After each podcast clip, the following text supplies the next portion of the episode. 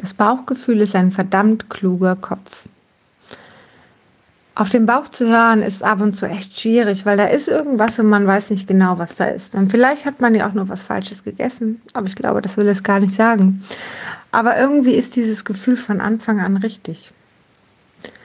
Doch ab und zu merken wir erst im Nachhinein, dass es so ist. Das heißt, hör mehr auf deinen Bauch. Immer. Vielleicht hat er ja recht.